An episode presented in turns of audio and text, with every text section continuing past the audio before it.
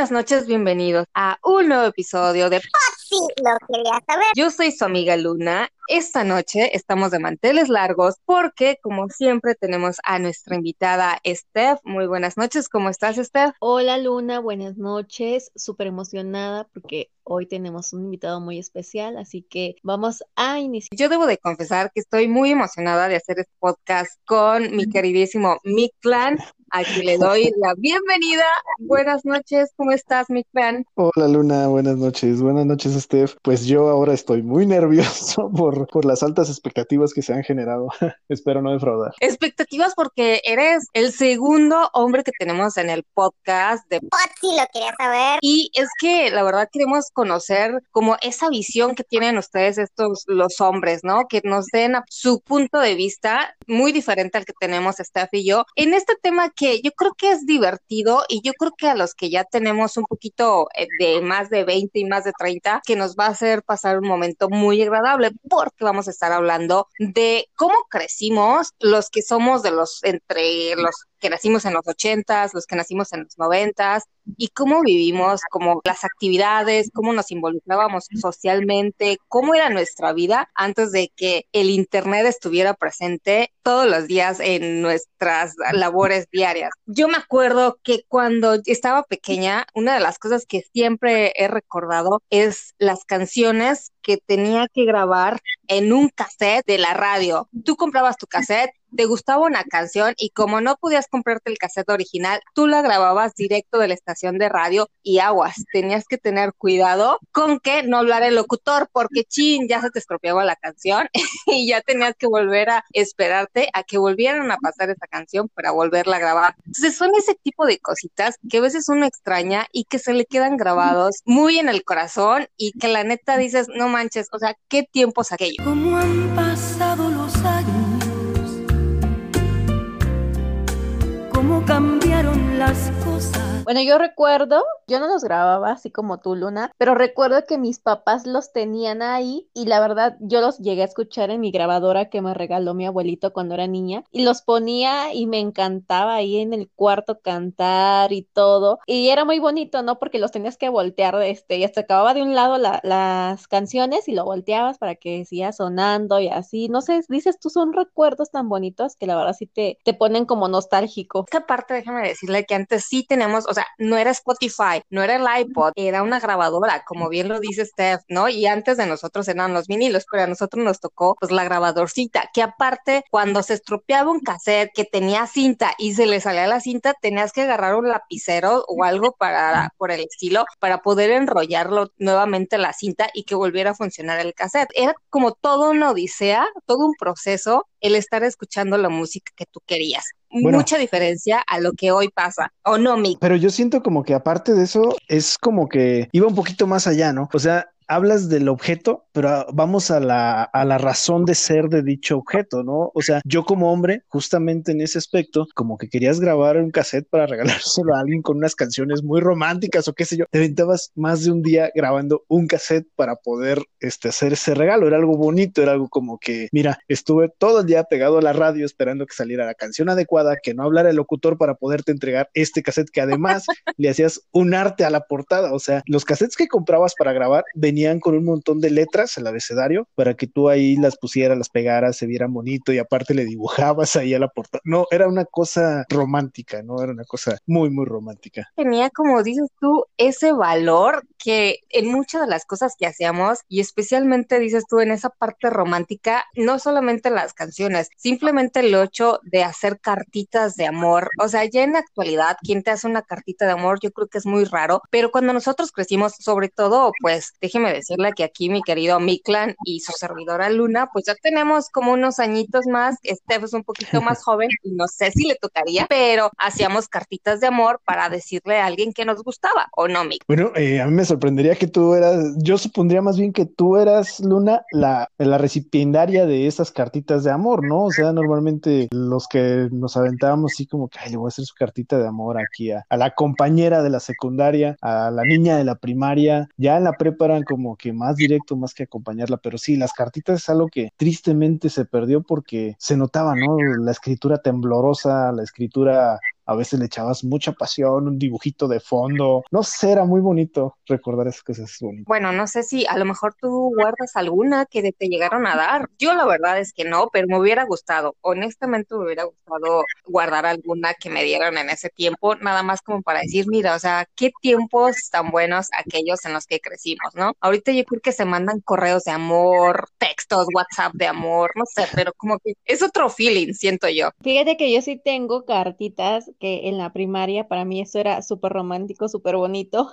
y no solo de amor, o sea, con mis amigas hasta creamos como un código, o sea, fíjate cómo era la creatividad que teníamos en ese entonces, para que nadie supiera lo que estábamos diciendo. Entonces teníamos como nuestros códigos y llegábamos a la casa a descifrar la cartita y era súper bonito eso. Yo sí las tengo todavía guardadas y la verdad que es un detallazo que como dice Miklan, o sea, te das el tiempo, o sea, dices tú todo un día y eso es como que lo que tiene valor, no sé, yo le encuentro como mucho valor a esos detalles como ya más más manuales, no sé cómo decirlo. Ese tiempo, ese sentimiento extra y ahorita todo es como que más rápido, más a la mano, más como que es todo tan fácil hoy en día que no tiene el mismo sentimiento, creo yo. Fíjate que actualmente, bueno, por ahí vi en, una de las redes que decía, dedicar una canción no es poner un link de YouTube y pues yo creo que sí va por ahí la cosa, ¿no? Realmente antes era así como que, mira, este, me, te la voy a cantar porque pues realmente de aquí en lo que salga en la radio, o me traigo mi Walkman o mi Discman, y pues mejor, mejor te la canto, ¿no? O sea, como que todo tenía que ser un hecho por uno mismo, no podía ser así como, ah, te paso un link de YouTube. Claro, a ver, Mick, tú dinos, ¿qué era un Discman? ¿Qué era un Walkman? Porque a lo mejor hay amigos que están escuchando y que no les tocó. Bueno, eh, el, el, primero el Walkman era, traducción literal es hombre que camina o qué sé yo. Es, era un dispositivo en el cual metías el cassette para irlo escuchando en la calle con tus audífonos y si, si no traías un buen cinto, te tumbaba el pantalón porque era un aparato pesado que usaba dos, al menos dos pilas doble A y pues sí, sí, era una cosa ahí enorme y además como tú ibas caminando, a veces ibas rápido, tenía mucho esto de que se, se comía la cinta y tenías que estarlo cada rato arreglando y justo para eso el compañero imprescindible era un lapicero. Sí, luego llegó el Walkman, ¿no? El Walkman luego llegó el Disman. Sí, el Disman, para gente con más dinero. o sea, estábamos los que íbamos al tianguis por nuestra, a la Fayuca por nuestros cassettes y los que iban por sus discos, que era muy difícil conseguir discos piratas en los noventas, dificilísimo, era más barato comprarte tu disco original que uno pirata. Y el Disman era precisamente eso. Había unos que tenían incluso los de una generación arriba, eh, venían con algo que se llamaba No Shock, que evitaba que el disco brincara y así no se rayaban y se perdía la canción. Y es que sí es cierto, y qué tan, o sea, como bien lo dices, Mick, nos sentíamos ricos quien traía un Discman, porque no cualquiera. Y ahorita pregunta quién lo quiere, y pues yo creo que, o sea, yo, yo en mi carro todavía pongo los discos, y en serio que me siento fuera de lugar. Yo digo, ay, no manches, o sea, todo el mundo con Spotify y yo todavía poniendo mis disquitos, hablando de música y de Discman, de las canciones que yo creo que todo mundo bailamos en los noventas y que yo creo que hasta Miklan y eh, hasta Steph también, aunque estuviera casi casi en pañales, pero yo creo que le tocó bailar la Macarena. Ah, la Macarena. Ese es un clásico por siempre. De los, de los españoles del río eran los que cantaban la Macarena. Fíjate que hay algo curioso ahorita que comentábamos de los discos. La generación actual busca los discos de vinilo y pensábamos que los discos de vinilo pues eran de nuestros abuelitos, ¿no? Pero realmente tienen muy buen audio. Yo no sé si Steph eh, le dé curiosidad por este, no sé, empezar a coleccionar cosas físicas. Yo soy una persona materialista que le gusta tener sus DVDs físicos, o sea, no es así como, voy a comprar la película en YouTube o en, o en Netflix y tenerla. No, yo quiero mi DVD, yo quiero mis CDs, yo quiero eh, las cosas físicas. Yo no me he acostumbrado a, a que algo no exista. No sé si Steph tenga este fetiche por el material. Me pasa lo mismo que a definitivamente. Yo también soy eh, fanática de las películas, pero prefiero así como dices, o sea, el DVD mil veces a línea. Como que yo también siento, no, más bien no siento lo mismo, este que no sé, solo me meta la red y la busque ahí en la compu, a tener mi mi disco ahí, mi, mi película, entonces soy de los tuyos, definitivamente, aunque sea más joven, como comenta Luna, y yo sigo siendo de los tuyos. Me gusta más tener mi colección ahí en físico, que lo pueda tocar. Somos como es que- materialistas. Es que nacimos yo creo que con eso, ¿no? Eh, fuimos una generación de que apenas estaba desarrollando como el mundo digital, pero todavía alcanzamos mucho de las cosas físicas, de las cosas tangibles. Ahorita todo es intangible hasta nosotros. Ahorita estamos, por ejemplo, grabando digitalmente, pero no nos estamos viendo. Entonces, todo eso ha cambiado, pero yo creo que sí extrañamos pues esa parte con la que crecimos, definitivamente. Sí, es una cosa bien interesante. Ahorita que decías de las canciones, yo pensé que ibas a salir con algo un poquito más, que me, que me hubiera dado más pena, pero aquí lo voy a decir. Eh, recuerdo, por ejemplo, que a mí me gustaba mucho, tendría yo unos 12 o 13 años, y a mí me gustaba Jeans. No sé si se acuerdan del grupo Jeans. O sea, yo pasé por diferentes etapas, eh, rockero, hip hopero, skater. Y tengo un oscuro pasado en el que me gustaba este grupo de niñas pop llamado Jeans. O sea, incluso fui a verlas a un concierto en vivo y salí con una foto de ellas firmado, y yo feliz, ¿no? De tener mi foto de jeans. Mick, ahora sí que me dejaste sin palabras. Eso sí no me lo esperaba. Y por eso estoy muy feliz de tenerte en este podcast porque estamos descubriendo al verdadero Mick de hace un par de años, cuando era joven y bello. ¿Sabes? Ahorita en, en esa tónica, me recuerdo también que en esos años, los noventas, que los canales de música sacaban música, Telehit, MTV, había un par de presentadores españoles que uno de ellos puso de moda un look noventero que yo amé y que nunca pude tener, que eran rastas. Me gustaban mucho que en los noventas identificamos como la moda de, la, de, de las rastas. Bueno, a lo mejor también yo creo que los noventas fueron marcados por distintos. Yo creo que dependiendo de qué etapa de los noventas, porque por decirlo, al principio de los noventa fue mucho el grunge. Nirvana marcadísimo para los noventas. Y como bien lo comentas, canales que realmente se dedicaban a la música, MTV era completamente musical, o sea, y hacían los, los unplug, ¿no? Que hacían con, con todos estos artistas y que la verdad el canal como tal era muy bueno en cuanto a música. Ya después se desvirtualizó, ya después se enfocó a, reality shows y cualquiera, y yo creo que ahorita ya yo, quiero sé si todavía existe el canal, pero cómo van cambiando las cosas, ¿no? Y la dinámica. Y pues, Mick, uno hay que arrepentirse de las cosas que no hace en la vida, así que todavía estás muy a tiempo de hacerte esas rastas, ¿o no, Steph? Claro, yo digo que nunca es tarde para empezar, así que esperamos ese nuevo look porque no hay que quedarnos de nada.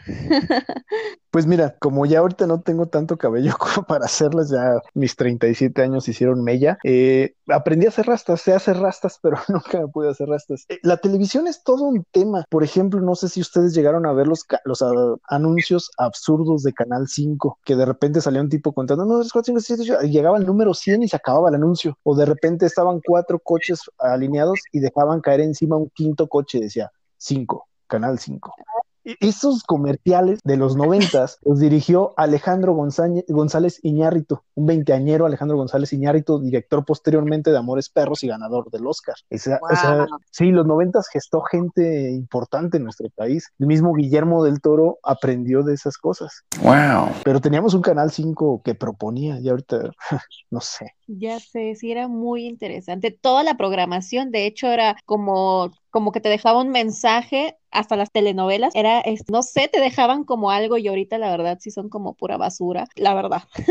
Entonces, sí Sí. me, me estaba acordando eh, hace ratito con mi hermana de, de las telenovelas que veíamos antes y que nos dejaron como muy marcados y esperabas la hora, o sea, era como que esperabas la hora para verla y la verdad ahorita ya no hay ningún contenido que te nutra ni te deje nada por el estilo, entonces eso también sí se extraña, ¿eh? Es que antes no teníamos tanto que hacer, o sea, antes era de ver televisión o, o salirte a jugar con los amigos hasta que los papás te pegaban un grito y ya te metías, o cuando ibas, incluso cuando ibas al baño, pues no te llevabas el celular, te llevabas una revista, te llevabas un libro y es lo que había. Entonces, es como vivíamos. Entonces, a lo mejor por eso, como dice Steph, ¿no? A lo mejor teníamos ya cronometrado de, ay, mi telenovela de las nueve, porque pues no teníamos como, como esa distracción del streaming, del celular, como que teníamos que enfocarnos a lo que para distraernos, especialmente pues yo también creo que cuando eras más chico, cuando eras un niño, las caricaturas entonces, como no sé,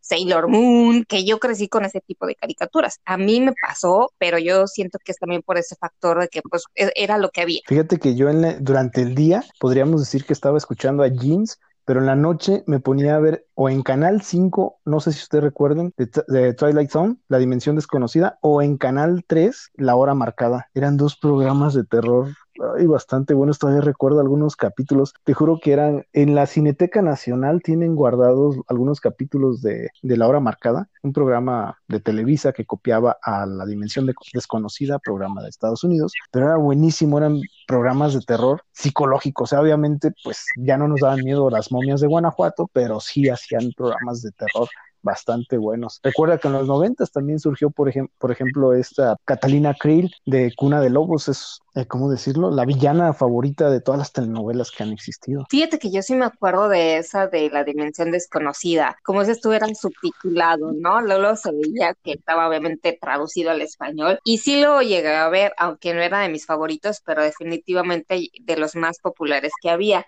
Y yo creo que con eso no lo veía yo tanto porque yo andaba mal jugando con el Tamagotchi. No sé si a ustedes les tocó. Sí, claro, tenías que cuidar ahí a tu animalito digital ahí del Tamagotchi, si no se te moría y era todo un caos y era muy divertido. A mí se me murió, tengo que confesarlo, se me murió. Bueno, yo creo que a todos No, bueno. murió, ¿no? Porque ya lo dejamos después de mucho tiempo, pero era muy bonito, así que, ay, ya tiene hambre, que tiene sueño, que la verdad era muy bonito el Tamagotchi. Yo lo compré por moda. Honestamente, yo no, no era como fan del Tamagotchi, pero pues es que era seguir modas, era como que traer tu Tamagotchi y traer un chupón de colores ahí colgado en el cuello. Ay, sí es cierto, los chupones también. Es que todo eso, aparte de los chupones, me hiciste recordar de los dulces que había, cosas como las sabritas que traían estos famosos tazos, no sé si les tocaron a ustedes, o también de cómo eran las envolturas antes y que ahora pues ya hasta las prohibieron, ¿no? Porque alguien se puede ofender, entonces pues ya cambiaron. Nito, famoso Nito. Sí, entre otros. Los No, fíjate que a mí encantaba. Ay, ah, decía Ujú. que yo recordaba eh, cómo jugaba con los tazos, las canicas. Recuerdo mucho lo de eh, el food base, no sé si también en algún momento lo jugaron. Este, que las cebollitas, la gallinita ciega, el, es... hay un montón de esos juegos tan bonitos que siento que volvería a jugar ahorita, aunque esté grande. Fíjense que yo coleccionaba cosas, o sea, los tazos, venían también las cajitas de Disney, eh, no, perdón, de Sonric, que traían personajes como de los Looney Tunes. Había uno que me, un- unas cosas que encantaron que eran los monstruos de bolsillo. Yo esos quiero otra vez encontrarlos y tener la colección porque eran hermosos. Junté la colección de las Pepsi Card. Ahorita me están ofreciendo por mi colección completa de Pepsi Card cerca de dos mil pesos y no me pienso deshacer de ellas. Todavía los tienes, Mick, después de tantos tiempos. Sí, cada vez cuestan más. Ya sé, guárdenlo, me costará millones. Ah. Un consejo para los que nos están escuchando para que guarden sus cositas porque algún día pueden valer mucho dinero, como en el caso de Buen Miklan con sus Pepsi Cards. Bueno, las Pepsi Cards, para quien no sepa, es que eran tarjetitas donde venía un personaje, por ejemplo, Spider-Man, y, y al reverso te decía la historia de Spider-Man resumidísima, y así juntabas en un álbum eh, 140, 150 but Pepsi Cards. Fíjate que No, qué interesante. Pepsi en eso Lo que me recuerda también- Sacaba Ajá. como muchas cosas así. Bueno, yo como era niña, en ese entonces salieron fotografías de futbolistas y de Ricky Martin. Recuerdo que yo tengo las de Ricky Martin, que son autografiadas también, y ahí las tengo guardadas. Cierto. Eh, de hecho, yo también estaba recordando los pepsilindros que traían a Michael Jackson, porque Michael Jackson en el 92, 93, no recuerdo en qué eh, eh, año de los 90 sacó su famosísimo Dangerous y con un arte hermosísimo de Mark Raiden. Quien guste buscar a Mark Raiden, él hizo el arte del disco de Dangerous de Michael Jackson, que luego apareció en unos cilindritos. No sé cómo Pepsi podía pagarle a alguien como Michael Jackson para que apareciera su cara en unos que al final de cuentas Pepsi y Coca siempre han sido los líderes y más en aquel entonces que estábamos como a la merced de lo que estas grandes corporaciones nos ponían, ¿no? Para vender. Entonces imagínate con toda esa publicidad que le daba Mike, imagínate cuánta gente no compraba el Pepsi por ganarse un cilindro con la imagen de Michael. Con eso le salía para, para pagarle. ¿Qué tal en escuela? Porque la educación también cambió. Yo me acuerdo que cuando yo estaba en la primaria, le teníamos miedo a los maestros y especialmente había dos maestras que, híjole, le teníamos miedo porque tenían a su doña y la doña era una varita con la que te pegaban si no hacías las cosas como deberías. Entonces, no sé si a ustedes les tocó, pero a mí sí, y cosa que hoy en día no puedes hacer eso porque te demandan. Claro, bueno, Significa, desde que sí, eh, definitivamente, yo recuerdo que mis maestros con una mirada te sentaban, ponías atención y de verdad que era un aprendizaje muy, muy diferente, era respeto y ahorita, eh, bueno, en mi experiencia que tuve como docente, o sea, de verdad uno no puede ni siquiera gritar porque ya te están demandando, justamente como tú dices, Luna. oye, yo tengo la duda, Luna, entonces tú te portabas mal, eras de las que eran guerrosas en la escuela. No, no, y quien me conoce desde hace muchos años sabe que yo siempre fui muy aplicada, pero a querer o no, oye, uno tiene respeto por los maestros y más los que te enseñaban la varita. Entonces, por si las dudas, mejor te portabas bien, ¿no? Mick, este, y Steph, y a todos los que nos escuchan, yo siempre fui bien portada. Te perdiste una parte muy hermosa de tu niñez, ser guerrosa. Pues yo creo que es parte de mi personalidad. Eh, la verdad que siempre en la escuela he sido como muy tranquila y pues sí, fue parte de mi personalidad, pero aún así, fíjate, había un maestro que agarraba parejo y a todos nos daba, entonces no me salvé, pero era porque el maestro, pues, que, no sé, algo le hacían en su casa que se desquitaba con nosotros. Imagínate, sería bien interesante tener una máquina, un DeLorean, DeLorean ya es de, de volver al futuro, regresar al pasado y llegar a tu escuela y señalar a esa niña seria que eras, Luna, y decirles, miren, esa niña se va a ir a Alemania, se va a ir a Estados Unidos, va a recorrer el mundo y no la van a sentar. Ahí donde la ven tranquilita, va a ser todo un, un caos. Híjole, sí, la verdad es que como a veces uno se pone a pensar cómo evolucionamos. Y Yo le llamo, no, es evolución, para bien o no, Steph? Sí, claro que sí. Yo digo que, pues todos tuvimos nuestra etapa, ¿no? De ser como los nerds, porque yo fui muy ñoña en la primaria, secundaria y prepa, y a la universidad no sé qué me pasó. Y ahí fue donde desperté y saqué mi rebeldía.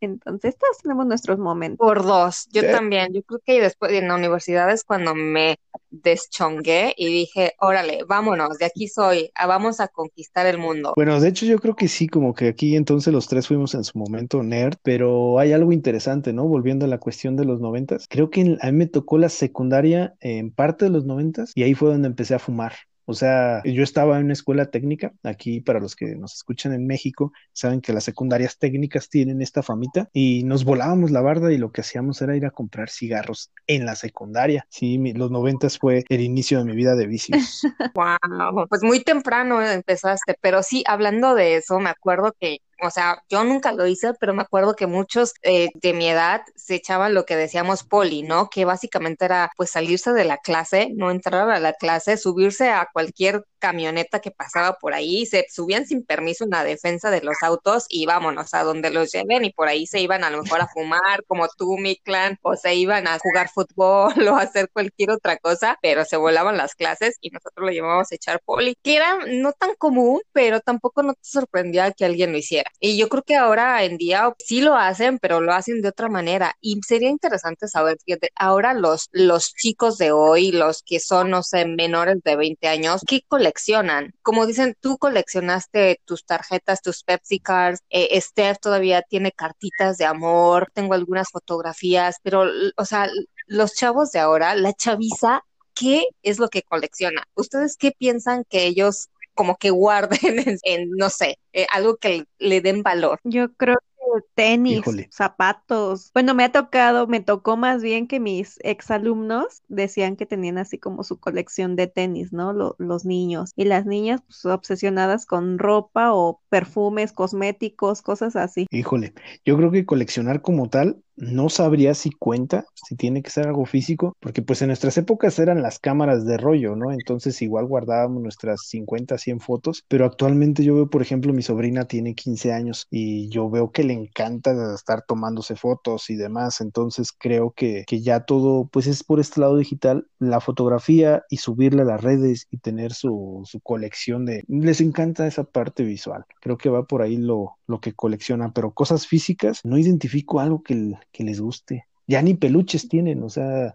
yo veo a mi sobrina y no tiene peluches. Es que ya no le regalan los novios, porque ya no hay ese, eh, bueno, los pretendientes, ¿no? Los amigos también. Ya como dices tú, se dejaron de hacer ese tipo de cosas que en los noventas y todavía yo creo que a inicios de los dos miles como que se hacían y ya ahorita ya no. Entonces, yo sí me acuerdo de bastantes experiencias que tuve donde me regalaban pues mis peluches, ¿no? O, o, o bueno, igual las rosas todavía se siguen usando, pero son esos detalles que dices, ¿a dónde se fueron? Y, y, o sea, ¿y por qué tan rápido? Como que definitivamente la era digital ha avanzado en gran medida y de repente van desapareciendo cosas que no esperabas. Sí, el contacto, el- la calidez creo que se perdió un poquito con la era, digital. Eh, no, no podemos culparlo todo a la era digital. Recuerdo por ahí esta, este, Los Simpson, a mí me encantan Los Simpson, y hay una ocasión donde Bart busca Milhouse y llega con el profesor que tiene de los espirógrafos y el profesor le dice, Bart, quiero que pienses que hay una relación entre la caída del espirógrafo y la alza de la delincuencia. Y se queda Bart, ok, dice el profesor, no, no es cierto. Entonces lo digital no es culpable de todo, pero sí hay curiosidades que han cambiado. Yo me acuerdo de los chicos malos de los noventas que se echaban poli, echaban mosquita y terminaban bailando canciones de MC Hammer y de Vanilla Ice. Era padre. Era padre y tan padre como las, las discos o las famosas tardeadas que se hacían en la secundaria, ¿no? No sé si les tocaron, pero cuando yo estaba, una vez al año, el Día del Estudiante, se hacía lo que era como una disco, como un baile para todos los estudiantes. Entonces ahí ibas y te conectabas con gente a lo mejor que no hablabas en el día a día. Era una conexión de más personal porque sentías, como bien lo dices, esa calidez de tener a la otra persona, ¿no? Te da como ese aumento de felicidad y aparte vas coleccionando más recuerdos. Como bien lo dices tu sobrina o ya los chicos de ahora, todo es como subirlo a las redes sociales y a lo mejor sí lo comparten, pero yo creo que el sentimiento de, de tener esa memoria, ese recuerdo, no es lo mismo. Sí, a mí tocó las Sí. tardeadas y también sabes que las matinés también nos llevaban al cine a ver las pelis en la mañana y era súper divertido también, que ni la veías, era más como el relajo con los amigos y las palomitas que aventabas, pero era muy bonito eso. No manches, el cine, o sea, el cine era este cine permanencia voluntaria. Me acuerdo que el cine de Moroleón, Guanajuato, que es donde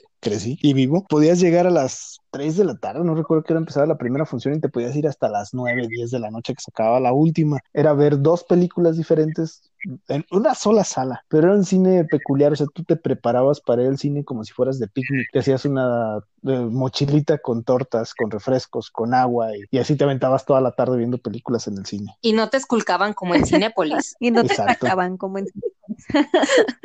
Ah, bueno, eso sí, no sé, a mí nunca me han sacado de Cinépolis. Ah, Entonces, no sé con qué motivo o por qué la Dice sacarían. todo el día, y, eh, o sea, en la misma sala y ahorita ya no te puedes quedar en la misma sala todo el día.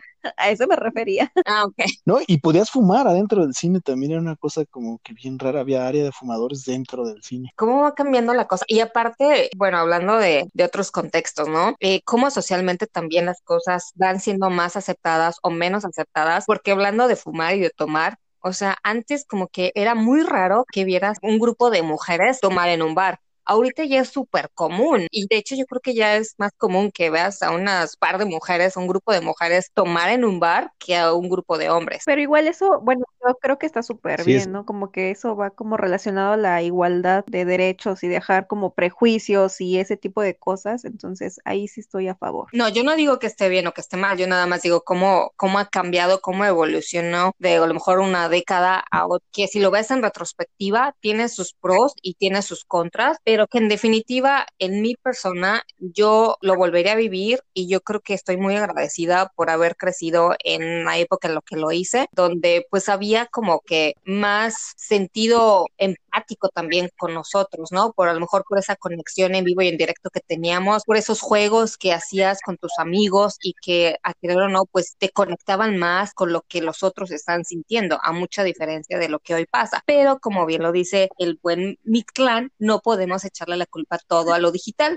pero ¿Sabes qué pasa, por ejemplo, en eso del contacto humano? El teléfono. O sea, antes era un teléfono fijo en casa y tenías que marcar desde tu casa o si no, una tarjetita, salir a un teléfono público, marcar, esperar que no te contestara el papá de la novia, porque ¿y tú quién eres? El novio de su hija, como que no, ¿verdad? O, o no, no ¡Qué sé, como que armarse de valor. Sí, tenías que armarte de valor, ir a su casa a tocar y que no saliera pa, el hermano mayor, qué sé yo. Era una cosa muy, muy de miedo. Ahorita Y el celular también hasta ese valor quitó, ¿no? O sea, ya no tiene chiste. chicos, yo creo que no le tienen miedo a nada. Ahora son completamente todo en línea. O sea, que si hacen un videojuego en línea, antes, antes habían videojuegos, pero yo creo que como el Game Boy, el Nintendo, donde estabas un ratito, chicos hoy en día están 100% conectados a la televisión, a los videojuegos, al celular y listo. O sea, es como que todo su mundo, un poco más concentrado en los aparatos que realmente en el mundo exterior. Sí, eh, ¿sabes qué pasaba? Por ejemplo, sí, he escuchado otros programas que de repente hablan de los videojuegos de los noventas, pero lo que nadie menciona es que en los noventas se calentaba el, el eliminador de, de energía del videojuego y tenías que pararlo. O sea, sabes que ya duré una hora, dos horas jugando y se calentó el eliminador, tengo que salirme a jugar fútbol. Y a ver, chicos, ya casi para, está súper buena la plática, pero pues tenemos que finalizar el podcast en un punto.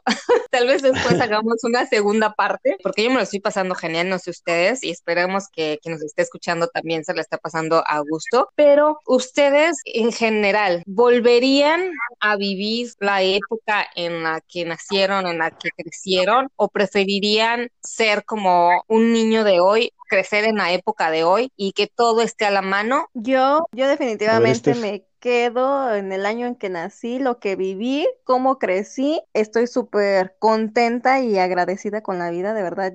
mm, Fui muy feliz, bueno, estoy siendo todavía, pero eh, crecí con cosas muy bonitas. Y ahorita que estamos platicando y recordando tanto, de verdad que sí me da nostalgia y uno siente como que el corazón se le acelera de recordar todo eso tan bonito que vivimos. A mí sí, como dices, nos le estamos pasando tan bien que se me vienen más y más cosas y uno quisiera seguir platicando. De verdad que sí me quedo con eso, Luna. Yo creo que yo también, ¿eh? Yo también me quedo en los noventas. Eh, yo, yo soy del 84, nací en el 84, entonces ya era muy consciente en los noventas y yo creo que me quedo en esa época. Tú mencionabas, por ejemplo, que el grunge tuvo su apogeo también por ahí del 94, los 27 de Kurt Cobain, pero a nosotros nos llegó tarde. O sea, obviamente tenemos un delay, digamos, de Estados Unidos a México, pero no, no, no, no sé, yo me quedo con esa época noventera como tal y cual la viví con jeans, con luego con OV7, que era la onda vaselina, con Cabá, con, con la selección mexicana de fútbol, que queriendo y no, pues yo como niño tenía que ver el fútbol, cosas así, me quedo con la, todo lo que sucedió en los noventas, para mí me encantó. Es que tenemos ese delay porque no tenemos tanta tecnología y tantas cosas al alcance de la mano, ¿no? Entonces, todo lo que venía de otras partes del mundo, de Estados Unidos, pues siempre nos llegaba a nosotros retrasado, hasta las películas, ¿no? Cuando salió del- la del Titanic, que fue muy icónica en los noventas, de hecho nos llegó a nosotros como dos, tres meses después de que se estrenó en todo el mundo, porque no teníamos esa tecnología, ¿no? Esa anticipación a las cosas. Entonces, todo era un poco más tardado, pero esperabas con ansias de lo bonito, la espera, la emoción, ya cuando estabas frente a, frente a la película que querías, frente a tu artista que querías, lo disfrutabas más porque era algo que realmente has deseado. Entonces, ahora también yo siento que sí lo deseas, sí lo quieres, pero como lo puedes obtener más fácil, te va más rápido también ese gusto. Precisamente en estudios está demostrado que la gente de antes era más feliz que la de ahora. Aun aunque tengamos más cosas ahora, aunque tengamos todo al alcance de la mano, éramos más felices antes. ¿Por qué? Porque nos dábamos ese tiempo de disfrutar las cosas. Chicos, yo les agradezco enormemente que hayan estado hoy conmigo. La verdad es que no saben cómo he disfrutado esta charla. Esperemos que pronto volvamos a tener otra. Para concluir, despídanse. Ok, eh, muchas gracias. Y te agradezco mucho, Luna, por invitarme. eh, eh, gracias por tenerme, darme, eh, recibirme en tu programa, en este, en este podcast. También muchas gracias, Steph. Yo creo que el mejor consejo es como el que encuentran por ahí en la red, ¿no? Usen protector solar, porque todo lo demás, pues, es parte de la vida. Hay que disfrutarla, vivirla, y lo único, el único consejo que es 100% infalible es usen protector solar. Excelente consejo, Miquel. Lo tomaré muy en cuenta. Un gusto estar siempre con ustedes cada semana, de verdad, eh, a mí me encanta. Gracias, Luna, y pues un gustazo, mi clan. Eh, creo que hoy aprendí mucho y pues un placer que estuviste con nosotros. Como dijo Luna, el segundo hombre aquí en el podcast, es un placer de verdad. Y pues un consejo que sería conectar más con la gente y dejar a un ladito la tecnología, como decimos. Y vivir la vida, así que hay que disfrutar cada momento. Perfecto, chicos, yo les agradezco. Me encantó tenerlos. Estos Foxy amigos que nos están escuchando también lo hayan disfrutado, que le hayan tenido buenos recuerdos a quienes son más o menos de nuestra edad y a quienes no son, que aprendan y que un poquito de lo que fue el antes de que todo esto existiera y que a lo mejor se pongan a googlear para nada más eh, saber cómo, cómo vivíamos las personas o qué es lo que hacíamos antes de que tuviéramos todo al alcance de nuestras manos. Nuevamente, gracias. Los escuchamos la próxima semana en lo quería saber.